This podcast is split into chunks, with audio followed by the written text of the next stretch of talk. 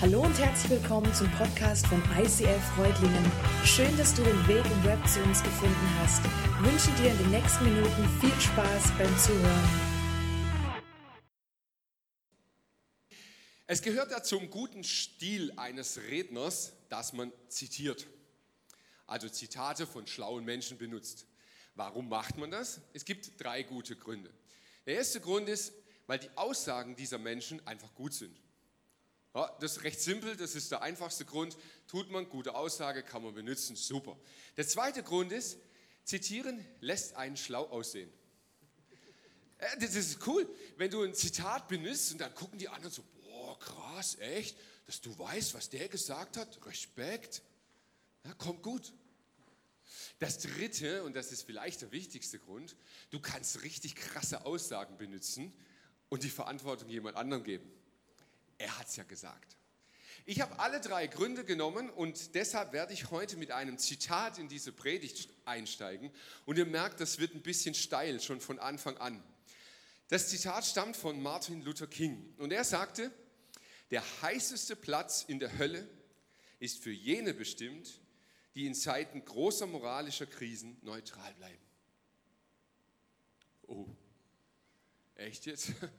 Ja, das ist der Einstieg in eine Predigt, die so gar nicht locker flockig wird, die so gar nicht happy clappy wird. Eine Predigt, die uns herausfordern wird und die Dinge ansprechen wird, die vielleicht erstmal rumoren in dir. Und deshalb ist es cool, ein Zitat von jemandem zu nehmen und ich kann ja die Verantwortung dann auf ihn lenken. Aber wisst ihr was? Das war Martin Luther King und mit dieser Aussage ist er sehr, sehr nah dran an der Bibel. Jesus macht eine Aussage, die finde ich noch viel krasser. In der Offenbarung 3, dort schreibt er Briefe an Gemeinden und da sagt er, ich kenne dich genau und weiß alles, was du tust. Du bist weder kalt noch heiß. Ach, wärst du doch das eine oder das andere. Aber du bist lau und deshalb werde ich dich ausspucken. Ich finde es eine ziemlich krasse Aussage. Wenn du dir praktisch vorstellst, dass du ein Leben mit Jesus führst dass du mit ihm unterwegs bist und er wird dich irgendwann aus, anschauen und sagen, ich werde dich ausspucken. Und manchmal mag ich das ein bisschen das, das dramatischer zu machen, dass wir wirklich kapieren, um was es da geht. Jesus sagt, deine Lauheit finde ich zum Kotzen. Ach, wärst du heiß oder kalt, würdest du doch Position beziehen. Hm. Die Frage ist, sind wir denn überhaupt in einer moralischen Krise?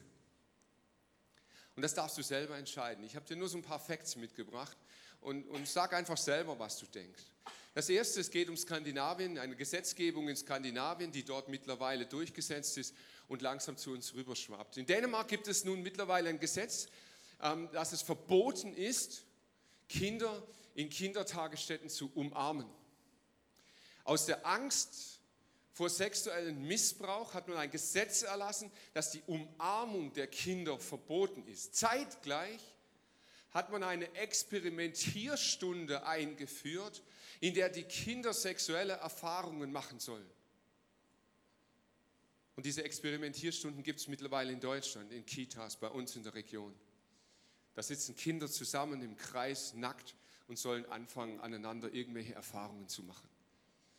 Ist das eine moralische Krise? Entscheid selber. Der zweite Fakt, öffentliche Lügen werden von offizieller Seite toleriert und es wurde ein Wort kreiert als, als Germanistikstudent, da geht mir irgendwie so das Herz auf, als alternative Wahrheit verkauft. Das Wort ist sensationell. Ein Beispiel, es gab so eine Meldung, ähm, Mohammed sei der der, der stärkst vertretende Vorname in Berlin. Und dann gab es eine politische Partei mit einer Dame, deren Namen ich nicht nenne, ihr könnt ihn einfach lesen, die hat das ausgeschlachtet und hat da draußen eine Riesennummer gemacht. Mohammed, es gibt nur noch Mohammeds in Berlin und in ganz Berlin und überall und so oder so. Und wisst ihr, was die Wahrheit ist? Es ging überhaupt nicht um Vornamen, es ging um Erstnamen. Das heißt, es geht um Menschen, die zwei und mehr Namen haben und deren erster Name Mohammed ist. Das schließt schon mal drei Viertel aller Menschen aus. Und dann ist man hergegangen und hat mal geschaut, wie viel sind es denn dann wirklich? Und es geht noch nicht mal auf Platz 24 und da hat man aufgehört, das ist noch viel weniger. Das heißt, es ist eine pure Lüge, von wegen alternative Wahrheit. Aber es wird verkauft, es wird toleriert, es wird propagiert und es macht Meinung. Sind wir in einer moralischen Krise? Entscheid selber. Mein dritter Punkt, Bolivien, mittlerweile auch Nepal. Wir erleben das hautnah. Es gibt ein Verbot zu evangelisieren.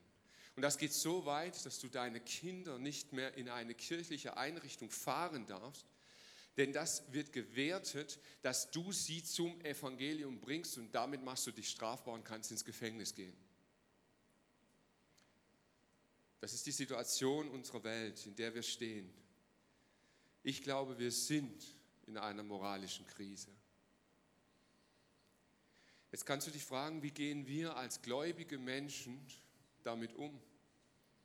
Wie reagieren wir auf diese Krise in dieser Welt? Und wisst ihr, leider ist es so, dass wir, dass wir Christen oft eine ganz, ganz seltsame Reaktion zeigen. Denn in erster Linie ziehen wir uns zurück. Wir ziehen uns zurück aus der Welt in unsere fromme Blase, die wir meistens Kirche nennen. Wir ziehen uns zurück in eine Blase, in der wir dann hoffen, dass wir möglichst schnell von Jesus abgeholt werden, ins Jenseits transportiert und dann erleben wir den Himmel. Aber wisst ihr was? Es gibt zwei kleine Probleme. Das erste Problem, du bist noch da. Es ist nämlich gar nicht so, dass du nach deiner Bekehrung einfach weggenommen wirst. Und das Zweite ist, Jesus sagt etwas ganz konkret in diese Situation hinein. Er betet, das ist niedergeschrieben im Johannesevangelium im 17. Kapitel. Dort betet Jesus zum Vater und er sagt, ich bitte dich nicht, ich bitte dich nicht, sie aus der Welt zu nehmen, aber schütze sie vor der Macht des Bösen. Sie gehören ebenso wenig zur Welt wie ich. Lass ihnen deine Wahrheit leuchten, damit sie in immer engerer Gemeinschaft mit dir leben. Dein Wort ist die Wahrheit und wie du mich in die Welt gesandt hast, so sende ich sie in die Welt. Ich bete nicht darum, dass du sie rausnimmst aus der Welt. Ich bete nicht darum, dass du fromme Blasen kreierst, in denen sie sich verstecken können. Aber ich bete, dass du sie vor dem Bösen bewahrst und ich statte sie aus mit der Wahrheit und mit dieser Wahrheit sollen wir in die Welt gehen und uns mit dieser Welt konfrontieren. Jesus Christus, und ich bete, dass du diese Predigt jetzt gebrauchst, um in unser Herz etwas hineinzusprechen. Heiliger Geist, das sind, das sind Themen, das sind Dinge, die sind so heiß, dass ich sie mit meinen Worten nicht so rüberbringen kann, dass sie in unserem Herz echt was verändern. Und deshalb erlaube ich dir und bitte dich auch darum, dass du in unser Herz sprichst und dass du etwas veränderst. In Jesu Namen. Amen. So, wir sind in diese Welt hineingeschickt und wir sollen in dieser Welt Position beziehen. Und genau so ging es Daniel. Ich, Nebukadnezar, lebte sorglos in meinem Palast. Da erschreckte mich ein Traum. Deshalb rief ich alle Weisen Babels zu mir, doch sie konnten mir den Traum nicht deuten. Schließlich trat Daniel vor mich hin. Ich sagte zu ihm, ich sah deutlich einen Baum. Er stand in der Mitte der Erde und war unermesslich groß. Er wuchs und wurde immer größer und mächtiger und sein Wipfel reichte schließlich bis in den Himmel. Er hatte frische grüne Blätter und trug so reichlich Frucht, dass alle von ihm genährt wurden. Die wilden Tiere fanden unter ihm Schatten und in seinen Zweigen nisteten die Vögel des Himmels. Plötzlich rief ein Engel mit mächtiger Stimme, Fällt diesen Baum! Die Tiere sollen aus seinem Schatten fliehen und die Vögel aus seinen Zweigen. Den Stumpf und die Wurzeln aber lasst stehen. Jetzt sag du mir, Daniel, was der Traum bedeutet. Daraufhin stand Daniel eine Zeit lang vor Entsetzen wie erstarrt, weil ihm seine Gedanken Furcht einjagten.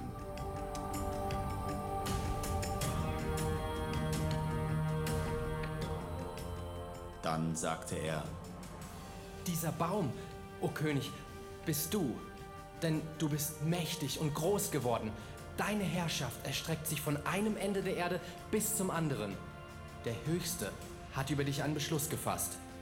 Man wird dich aus der Gemeinschaft der Menschen ausstoßen und du musst bei den wilden Tieren des Feldes leben. Die ganze Welt soll erkennen, dass Gott die Herrschaft demjenigen geben kann, dem er sie geben will. Dass aber befohlen wurde, den Baumstumpf und die Wurzeln stehen zu lassen, bedeutet Folgendes. Dein Königreich wird dir wieder zufallen, sobald du eingesehen hast, dass der Herr im Himmel die Herrschaftsgewalt innehat. Darum, o König, höre an, was ich dir rate.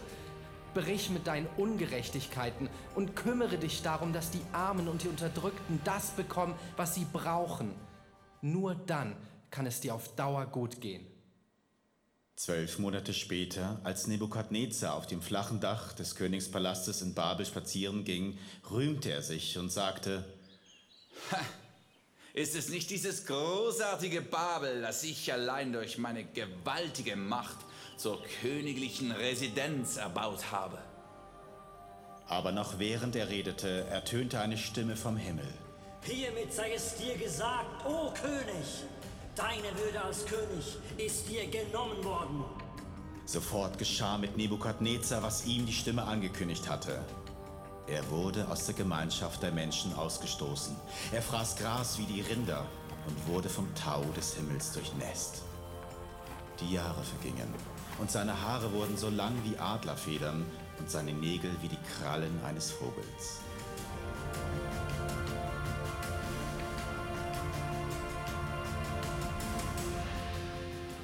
Am Ende dieser Jahre richtete ich, Nebukadnezar, meine Augen zum Himmel auf. Mein Verstand kehrte wieder und ich dankte dem Höchsten.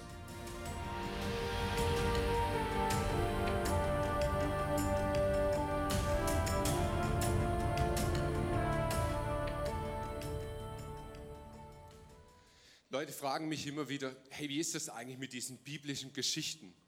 Ähm, ist das historisch belegt? War das wirklich so? Und das Krasse ist, es gibt in der Bibel kaum etwas, was historisch so belegt ist wie die Daniel-Geschichte. Diese Woche noch wurde Babylon, also das, was heute noch steht davon, zum Weltkulturerbe ernannt. Wir haben x Funde darüber, Schriften, auch über Nebukadnezar und über das, was er getan hat. Und wir finden immer mehr historische Belege für diesen ganzen Bericht. Aber wisst ihr was, ich finde das manchmal so überhaupt nicht spannend. Diese Frage, ja, ist das historisch echt oder nicht? Es gibt eine ganz andere Ebene dieser Geschichte und die ist viel, viel spannender. Babylon ist ein geografischer Ort, eine Stadt, die es wirklich gegeben hat. Aber Babylon ist noch was ganz anderes. Babylon ist eine Mentalität, eine Einstellung, eine Herzenshaltung. Und die Mentalität Babylons begegnet uns in der ganzen Bibel, von Anfang bis Schluss. Und sie ist so elementar wichtig, dass ich sie mit euch anschauen möchte. Zum ersten Mal taucht die Mentalität Babylon bei Adam und Eva auf. Adam und Eva hatten einen fantastischen Lebensraum bekommen. Dieser Ort, Garten Eden genannt, bot ihnen alles, was sie zum Leben brauchen. Es war mega krass. Sie hatten Verantwortung, sie hatten Arbeit, sie hatten Erfolg, sie hatten Versorgung, sie hatten Spaß, sie hatten Sex, sie hatten alles, was man braucht, um glücklich zu sein.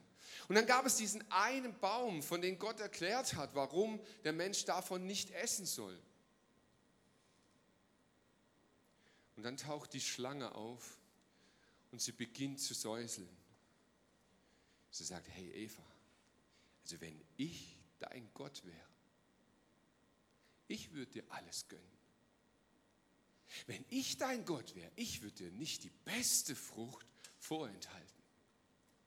Wenn ich dein Gott wäre, dann könntest du alles tun wie Gott. Gut, und Eva fiel drauf rein, sie hat es geglaubt. Sie hat gedacht, ja krass, kommt schon gut, oder? Wenn ich dann bin wie Gott, ist doch super. Das will ich auch. Was ist der Knackpunkt? Die Mentalität von Babylon wird sichtbar vom ersten Augenblick an. Die Lüge des Satans ist es, mir geht es nur um dich. Gott dagegen geht es ja nur um sich. Der will angebetet werden, der will, dass du auf die Knie vor ihm gehst, der will dir das Beste vorenthalten. Aber ich, mir geht es nur um dich. Das zweite Mal, dass uns die Mentalität Babylons begegnet, ist lustigerweise in Babylon der Turmbau zu Babel. Und er wird beschrieben und dort heißt es, auf geht's, jetzt bauen wir uns eine Stadt mit einem riesigen Turm da drin, dessen Spitze bis zum Himmel reicht. Das macht uns berühmt.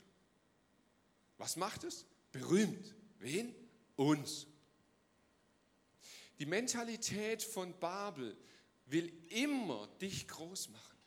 Sie will immer, dass du groß rauskommst, dass du berühmt wirst, dass du Möglichkeiten bekommst, dass du in den Mittelpunkt gerückt wirst, dass dein Name groß wird.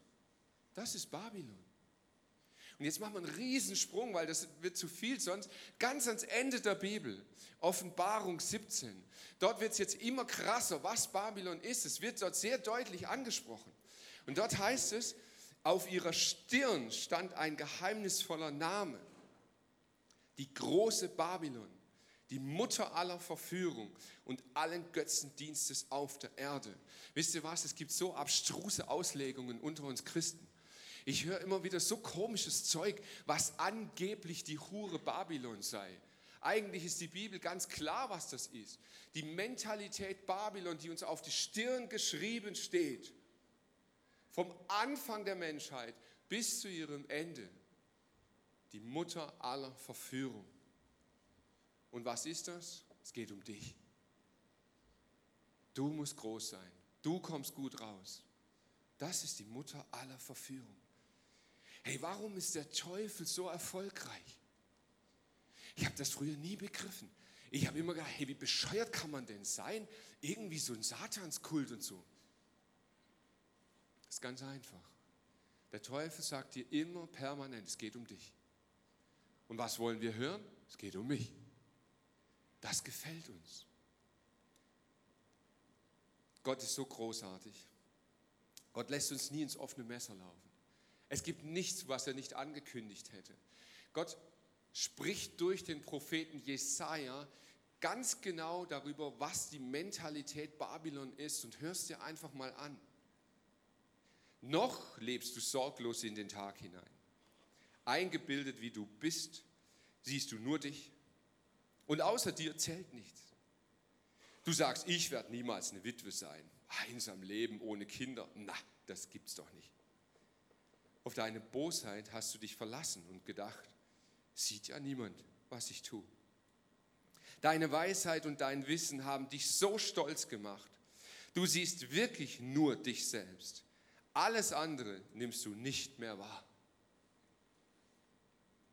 Es gibt eine heilige Dreieinigkeit von Babylon. Me, myself and I. So wie Gott dreieinig ist, ist Babylon auch einig. Me, myself und I, das ist das Zentrum von allem. Und wisst ihr was, ich mir überlegt, vielleicht gibt es ja echt einen Hintergrund, warum Apple so erfolgreich ist. Jedes Produkt beginnt mit I. Hammer, oder?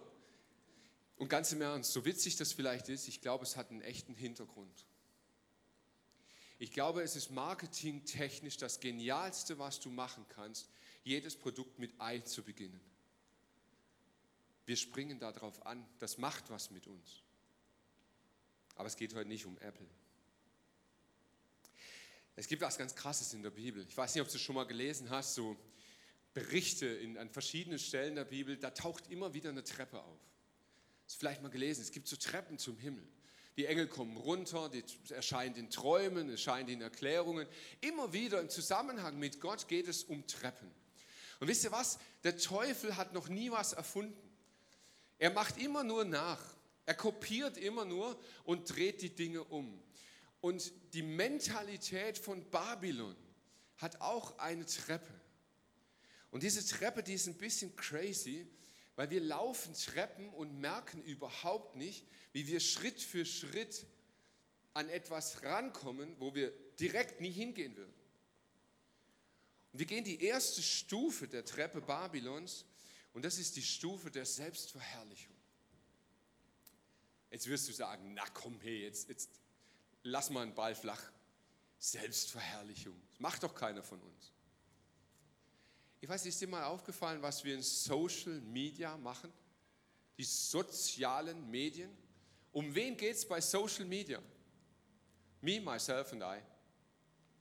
Das mit Riesenabstand häufigste Bild bei Instagram ist das Selfie. Von oben, von der Seite, von der Seite, von unten, von hinten, von überall. Selfie. Ich, ich, ich, ich, ich und das poste ich. Selbstverherrlichung. Was fragt dich Facebook? Was machst du gerade? Berichte mir von dir. Das nennt sich soziales Medium, aber es geht eigentlich um mich. Ich habe nichts dagegen, ich poste auch in Facebook. Aber die Frage ist, was ist die Mentalität? Und ich behaupte, es ist die erste Stufe von Babylon. Und wir bleiben da nicht stehen. Wir gehen die zweite Stufe und das ist die Selbstauferbauung. Klingt kompliziert, ja. Können wir nichts mit anfangen. Wisst ihr, was eines der größten Wirtschaftszweige unserer Gesellschaft ist? Wellness. Selbstauferbauung. Wir haben riesen Wirtschaftszweige kreiert, die sich nur damit beschäftigen, uns aufzuerbauen. Hey, ich gehe auch gerne in die Sauna. Ich tue auch gern was Gutes für mich. Aber das ist nicht der Punkt. Es geht darum, dass ich nur noch tue, was sich für mich gut anfühlt. Und wir Christen sind überhaupt nicht ausgenommen. Ihr müsst mal eine Umfrage machen hier in dieser Gemeinde. Fragt mal die Leute, hey, was für Predigten hörst du dir an? Ja, die, die mir gut tun. Echt jetzt? Ja, klar. Weißt du, ich überlege mir, wo stehe ich gerade, was ist so mein Ding und das, was mir gut tut, das höre ich mir an. Als ob Gottes einziges Problem wäre, was dir gut tut. Aber genau so sind wir auf dieser Stufe der Treppe. Und dann gehen wir noch einen Schritt weiter.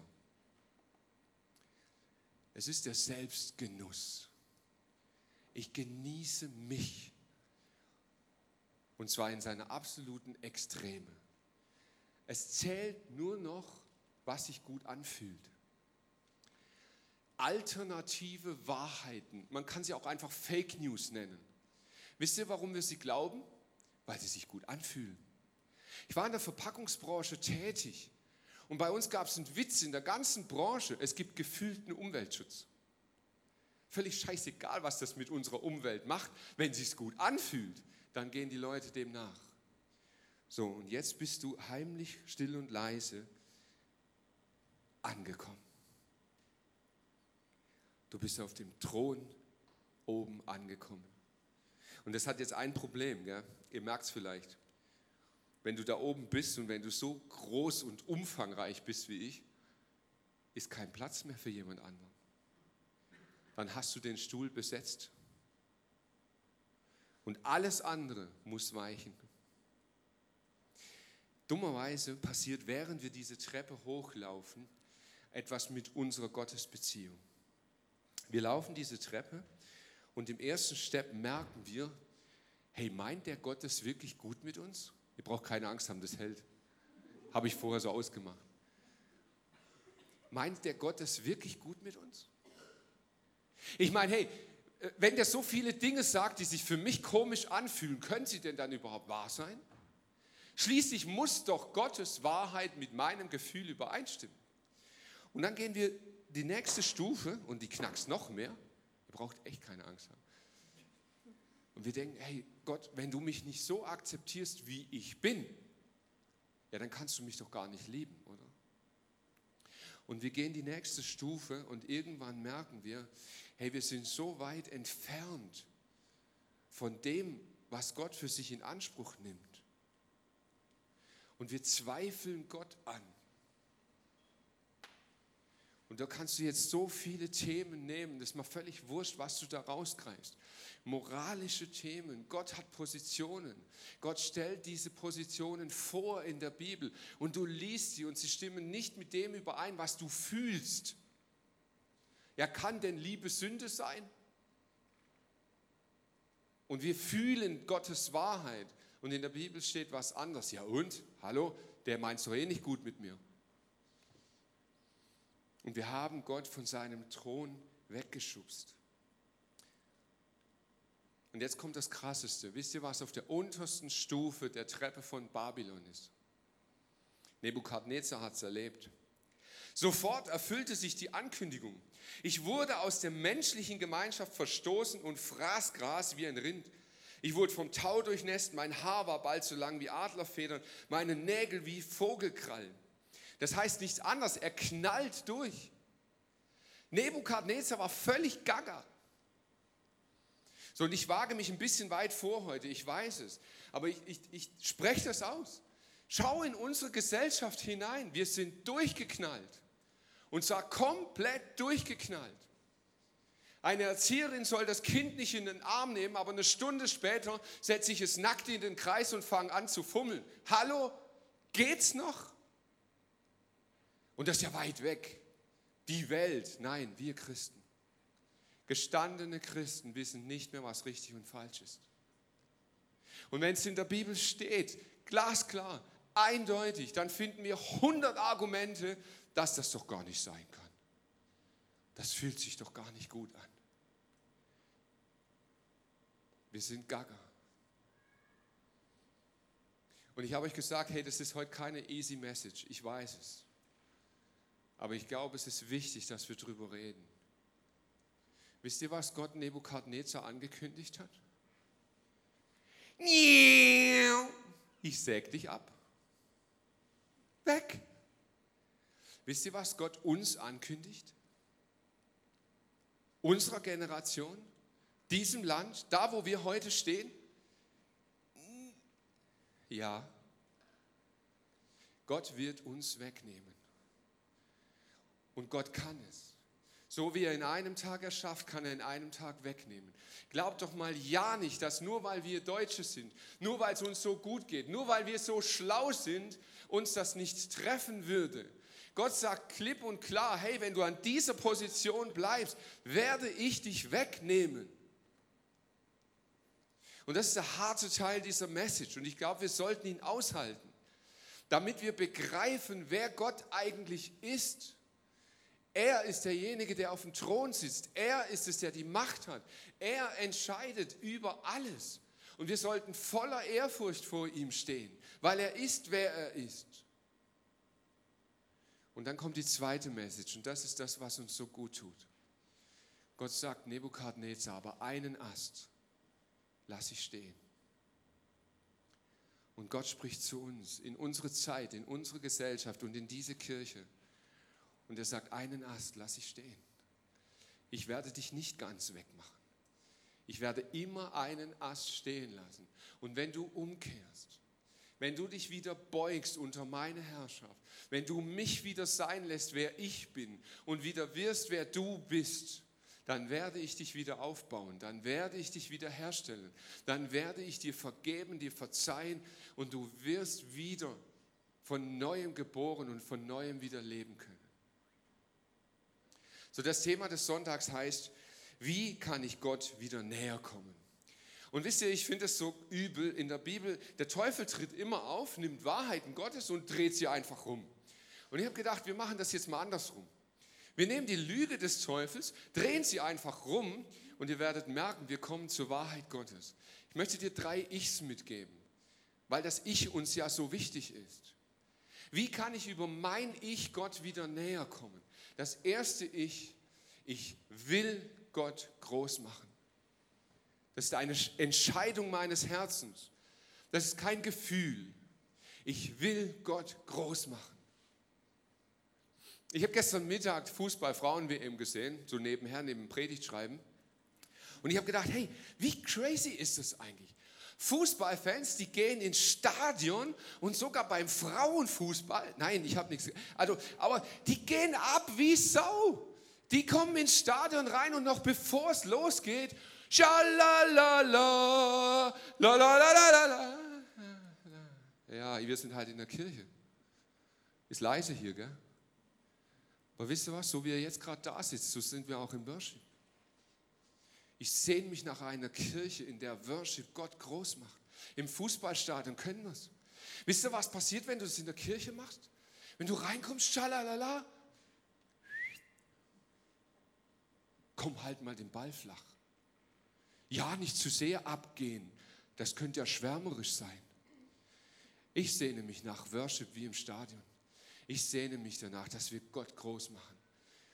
Dass wir abgehen wie die Sau, weil wir Gott feiern. Psalm 145 heißt es, ich will dich erheben, mein Gott, du König, und deinen Namen loben, immer und ewiglich. Das Zweite, wie kann ich, kann ich Gott näher kommen? Ich will Gott anerkennen. Das ist eine Entscheidung, kein Gefühl. Im Korinther heißt es, woher nimmst du dir eigentlich das Recht dazu? Bist du etwas Besonderes? Alles, was du besitzt, hat Gott dir doch geschenkt. Hat er dir aber alles geschenkt, wie kannst du dann damit prahlen, als wäre es dein eigener Verdienst? Ich sehne mich danach, dass wir wieder begreifen, wer wir sind. Wir kommen nackt in diese Welt.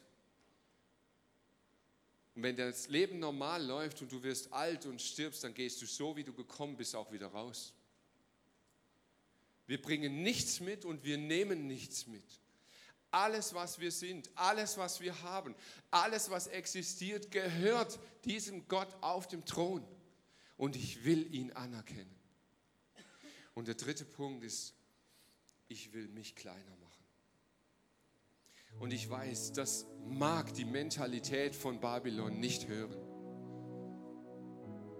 Ich will mich kleiner machen. Und wisst ihr was? Fast immer, wenn ich das predige, kommt nachher irgendeiner und erklärt mir psychologisch, dass das voll blöd ist.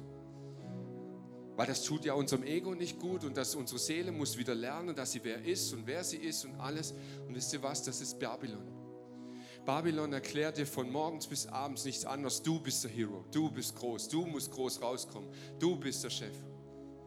Wenn du Gott wieder näher kommen willst, dann geh auf die Knie. Dann mach dich kleiner.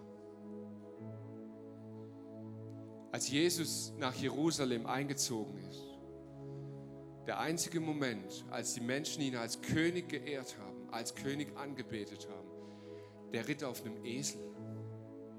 Nicht auf dem Pferd, nicht auf dem Kamel, auf einem Esel. Wisst ihr warum? Ihr müsst euch mal einen Esel von oben anschauen. Der Esel trägt auf seinem Kreuz das Kreuz. Und Jesus sagt, du bist genug. Ich brauche kein stolzes Ross.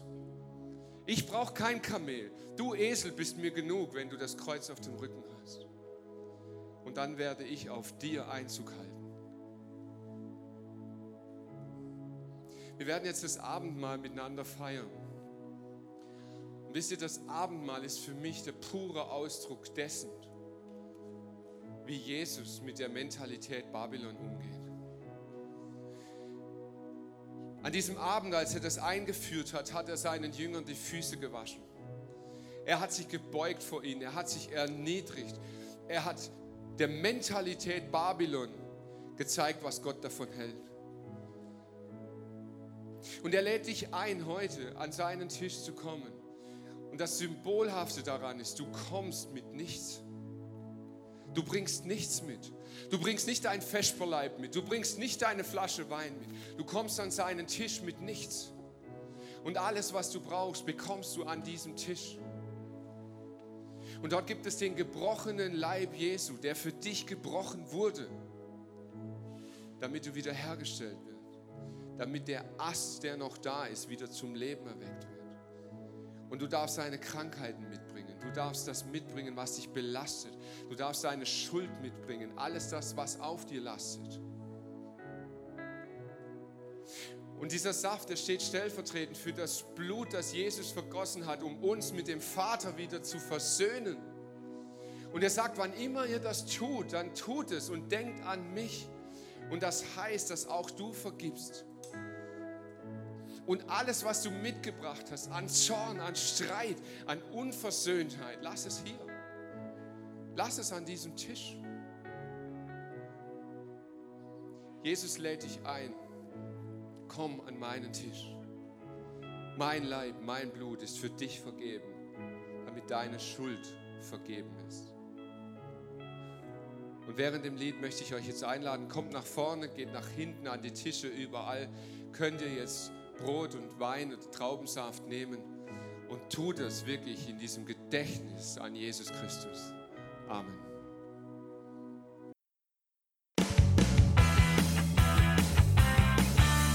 ICF Reutlingen sagt Dankeschön fürs Reinklicken. Weitere Infos findest du unter www.icf-reutlingen.de.